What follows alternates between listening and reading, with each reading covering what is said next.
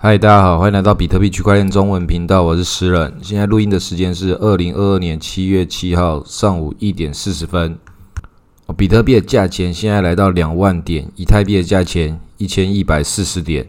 哦，最近这个比特币的世界好像没有什么我们的事情了，因为这个是全世界整个经济的事情，还有整个金融市场，它就是一个一片混乱的状态。那这个美国他们刚过了他们的国庆日。那现在美国也是一团乱，你可以看他们在国庆日的时候，其中一个游行就发生了一些暴乱。那这个事情它到底深层的原因是什么？我们不用去探讨它，就跟我们不用探讨说币圈之中哪一个地方为什么哪一个洗费或是 DeFi 出了什么问题，就是那个系统有问题，所以才产生这些像你那个内分泌失调啊或什么的健康状况不好，就会产生一些小毛病，脸上长痘痘之类的。那就是一个全世界正在消化这个我们之前所累积的这个债，就像是有人睡觉没有睡好，然后之后身体就会不好。那现在也是全世界这个金融之前嗑药嗑太多了，这美国在那边乱印钞票，然后现在你要知道，他现在连这个戒瘾症状就升息，其实也是另外一种嗑药，都是要透过一些非自然的手段去达到一些目的。那是药三分毒，不管你怎么做，它都会对整个全球经济，在至少在某些细小结构、更大结构，肯定也会有产生一些不健康的影响。那这种就是一连串的，就直接一整排的产生一大堆问题。像现在这个 Voyage 这个其中一家上市贵公司，加密资产公管理公司就出包啦，然后他就宣布破产。那为什么他宣布破产？因为前面另外一个三箭资本也出包啊，它是一连串的谁欠谁钱，然后嘣嘣嘣的一整串的一起一起垮掉。那在垮掉之前，大家会把这些市值是全部加起来的。等它垮掉之后，这个缩水就是全部一起扣的。所以前面的那个市值都是印钞票之后的印钞票，就是美国美元的泡沫体系一层一层堆叠的一个必然。所以现在大家更关注的，其实美元现在它到底是一个什么样的状况？因为在之前，他为了去搞俄罗斯，然后他自己有一些俄罗斯的资产被他冻结，有一些方法其实很霸道的，他们就是把俄罗斯的美元不给他，不给他使用，不让他拿去做其他的应用还债啊或什么的，也产生了一些很奇很奇怪的违约。所以这个经济跟这个金融就像水流一样。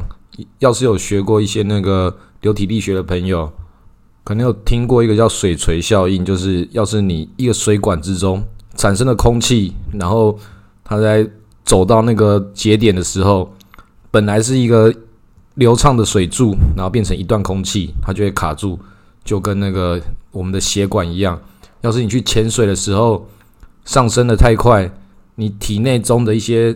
气体。它就太快，没办法去溶在血液里面，直接产生气泡在你的血液之中，那也是很危险的。一流过心脏的时候，你的整个循环都会宕机。所以美元在这种状况之下，它对这个经济的链条产生的一小段的一些奇奇怪怪，它自己搞出来这些问题，搞出来这些真空，那这个粗包，它就是它一定是最痛的。当然，这个全世界都很痛。他们现在在跟全世界各种不同的国家在交换一些各种不同的一些利益问题，像现在就跟中国想要当好朋友啊。然后现在斯里兰卡那边也出问题，爆炸了，整个政府宣布破产。然后又有人讲说那是中国“一带一路”把那边搞爆的，到底是怎么样？这个是全球经济，你要进入到整个细节去了解其中的。根本原因，这个也没有那么容易可以发现，但是你知道，这一定是出问题了嘛？那现在也有一些朋友在问说，干诗人现在整个币圈都已经这个样子了，比特币都跌那么惨了，现在就算是反弹波，那个反弹到哪里呀？之后还是要拜拜啊？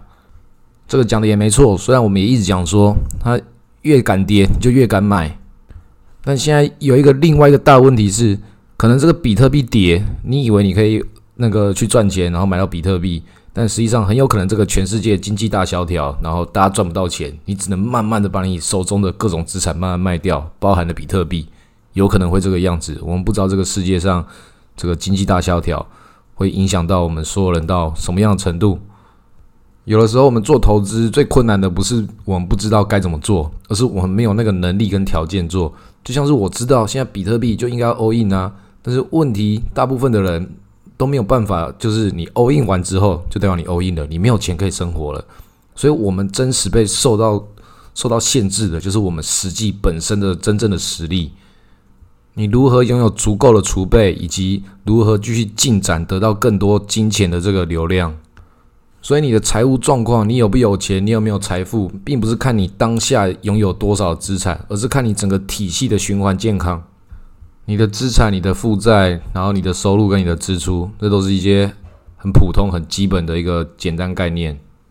这个是对所有的一个小系统，不管是公司还是个人的一个逻辑，就是看这些加加减减的事情，这些会计账上的事情。但如果你进入到国家这个体系的时候，美国这个美债跟美元之间的关系，还有它其他跟各国、其他世界各国的借贷关系，它就变得很复杂了。那这个事情他们不会把它说清楚，事实上也永远说不清楚，因为它中间有存在很巨大的模糊。这个模糊必须要靠美军，还有它跟石油国的这些关系，还有它自己的科技力，它的这些像阿汤哥的电影啊，各种这种奇怪的软实力。它这个模糊就可以去平衡这些说不清楚的地方，但最终你要知道有一个很简单的概念，就是一美元在很多条件下不等于一美元，这就足够让你可以知道这个系统有很大的问题，它有很多不想让你去把它说清楚的部分，所以才会我们很多比特币的教徒讲说一比特币等于一比特币，光一比一自己等于自己这件事情它多么的重要啊！那美元最近这个这么岌岌可危的原因，就是因为。它跟俄罗斯之间的关系嘛，然后不给俄罗斯它使用它的美金，这就是我刚讲的，搞了一些一美元不等于一美元的事情，所以也是影响到它在这个国际货币上的公信力，所有的事情都会连贯的一整排这个效益一起往下延伸，像之前这个稳定币的事情，它现在也会回过头来去影响到美元 USDT、USDC。这些所有的事情相关性，全部大家都拿出来检讨，说它到底背后储备多少。所以表面上看起来是对这个稳定币的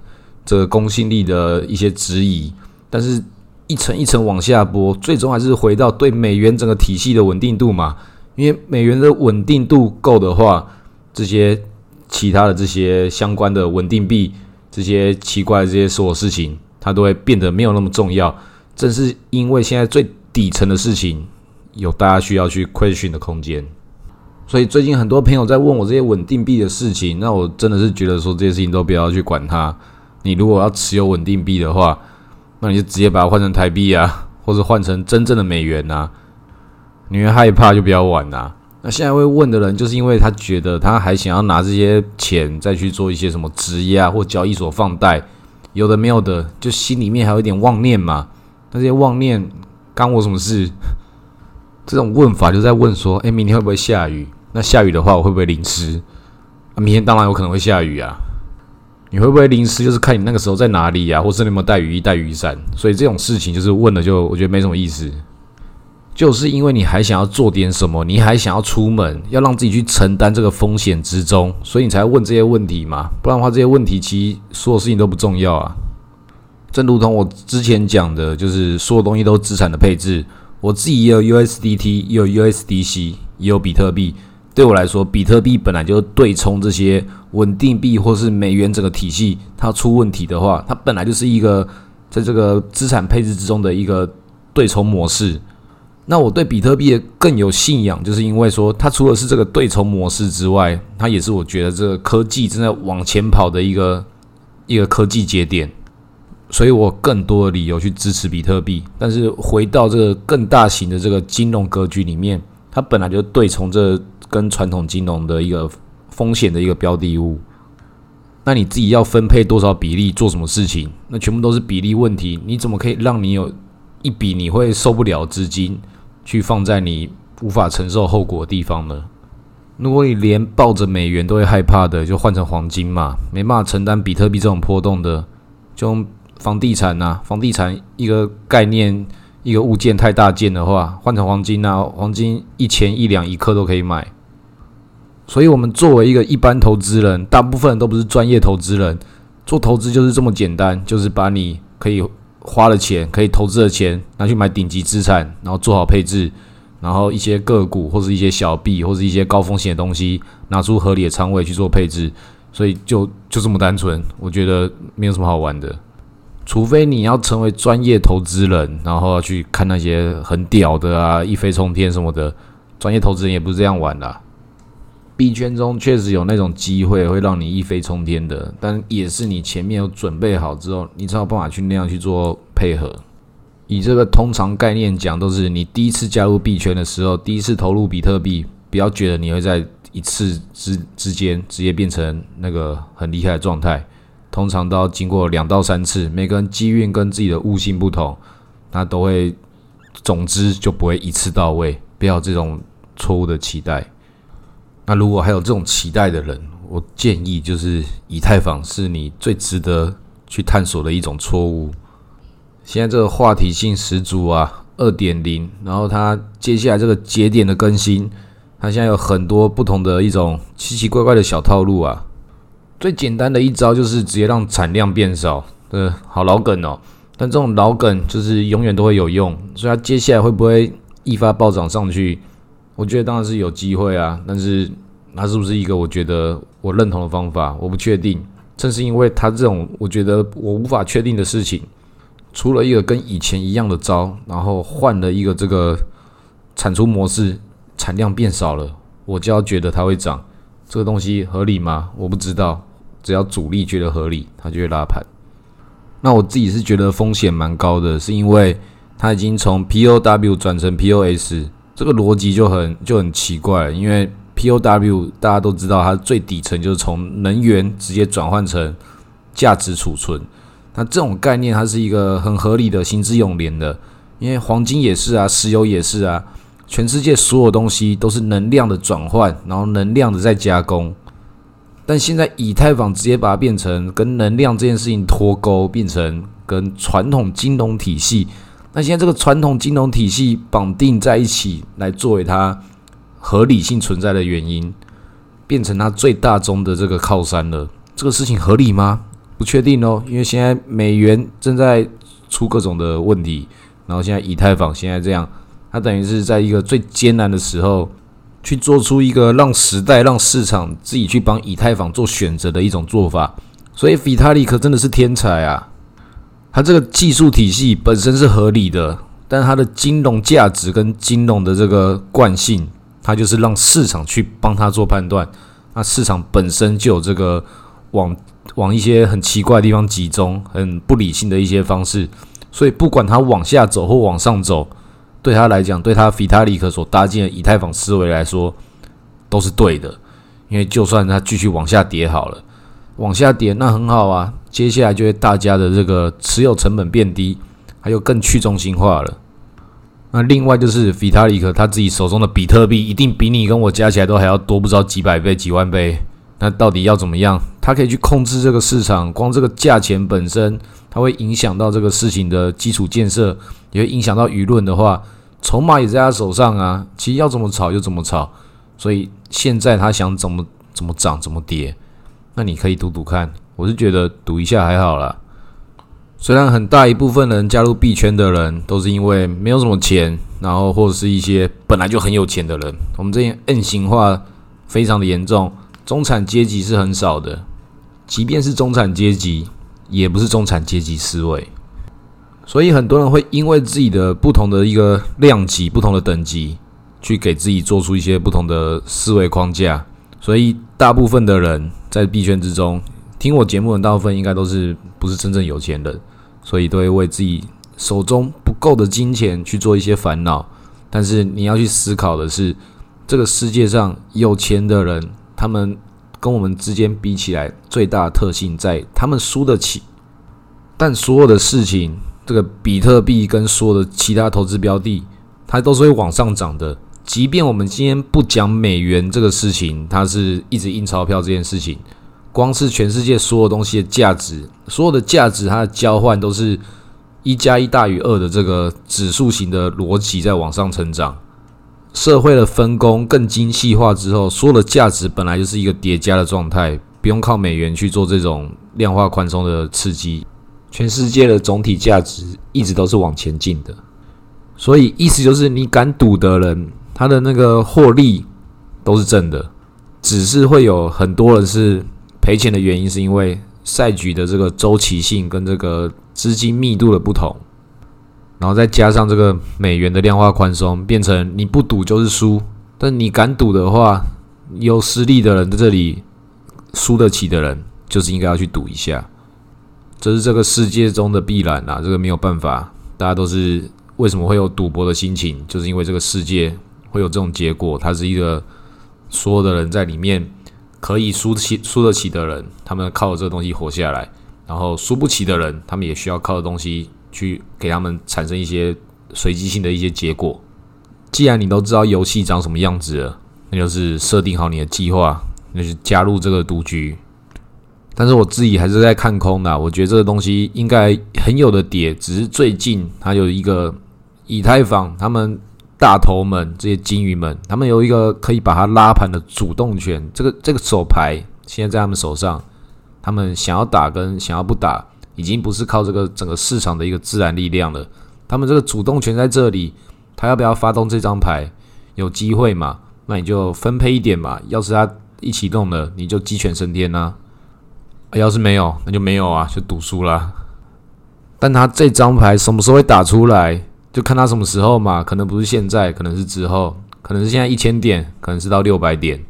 要什么时候玩，你就看他怎么表演喽。时间越靠近。他就越有机会出这张牌，但等到那个交替时间进入到二点零的时候，他不出这张牌也是合理的。这张牌对他来讲太重要了，他想要什么时候出，就围绕着他们整体开发计划走到什么样的成果。那我觉得有一个可以关注的是之前讲过的一个 BZZ，就 Swarm 虫群，大家可以去看我之前有讲过虫群的一集，它是以太坊的。储存的其中一个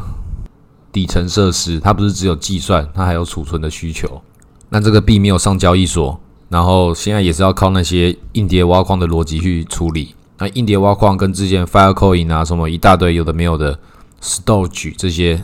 他现在会怎么样跑，我也不知道。这个技术比较困难，然后它的技术门槛。那金融上，我自己就觉得，以以太坊这些人的一些他们的特性。他会不会去炒作这一个，去建立鼓励大家来创造更多这些硬碟储存空间，为他以太坊服务，为他之后进入到二点零做这个布局，很有可能嘛？反正牌在他手上，他把这个资源从左边的口袋拿到右边的口袋，去鼓励你搭建它基础设施，中间顺便做出这些波动，割这批韭菜，是不是有可能？有可能啊。这是不是一直以来我们都看到了各种不同的套路吗？那你要加入这个套路，有没有各种的一些手段跟门槛都有嘛？你要不要加入？就是看你要付出多少的一些概念。那我自己觉得这些事情都太复杂了。要是你觉得这些诗人讲这些以太坊的一些奇怪的事情好像很重要，但是你不知道怎么参与的话，最简单就是参与以太坊。但你觉得参与以太坊又没办法进入到这些？更底层的事情，觉得好复杂。如果我不参与更深度其中，我就要被割。但是我更深度参与，可能被割得更惨，让你这么的纠结，这么多痛苦，就跟我一样。那更简单的方式就是，你就投资比特币就好了。这些事情让那些聪明的小天才去帮你表演，抱着一部分的比特币，选几张你觉得漂亮的 NFT，然后其他事情就是比特币就好了。那些太困难的事情，不是你 follow 得了的，就不要去 follow。那你有这个技术能力跟这个资金能力的人，那继续往下去做研究。我有一些朋友就专门在研究这些，那正是因为他们有钱，也有这个险，然后有这个这样的技术，但最重要是他们的兴趣啊，他们就喜欢这些事情。所以你真的要喜欢一件事情，才可以进入到一个你可以无视这些事情的波动，无视这些事情，不用管他在那边搞一些有的没有的一些金融套路。那你如果没有像他们一样什么都有了，就只差自己的生活时间被填满的一些空虚的话，那你要想什么东西对你来讲最重要啊？生命中有没有其他你可以无视这些所有事情，就是不计代价就要去达到它的一些地方？可能有嘛？你可以好好的去找到，还是你要像我这些朋友一样，成为 Vitalik 的工具人？那工具人就是这个样子，你做了什么东西，得到的回报，主动权都不在你身上。就像现在的美国，所有加入他这个美元霸权体系，一些像我们中华民国的外汇存底什么的，你能不能得到一些什么好处，或是美国要不要给你一些什么美国甜心的红利，都是在他啊，你在那边只能等待，只能看舔的大不大力。那现在你在哪个世界，哪一个金融体系？我觉得就只有比特币是一个你跟他最。交互关系最平等的一个货币，你要成为什么样的人？要当工具人，还当自己就自己的独立个体，取决于在你自己的想法。好，今天录到这里，谢谢大家。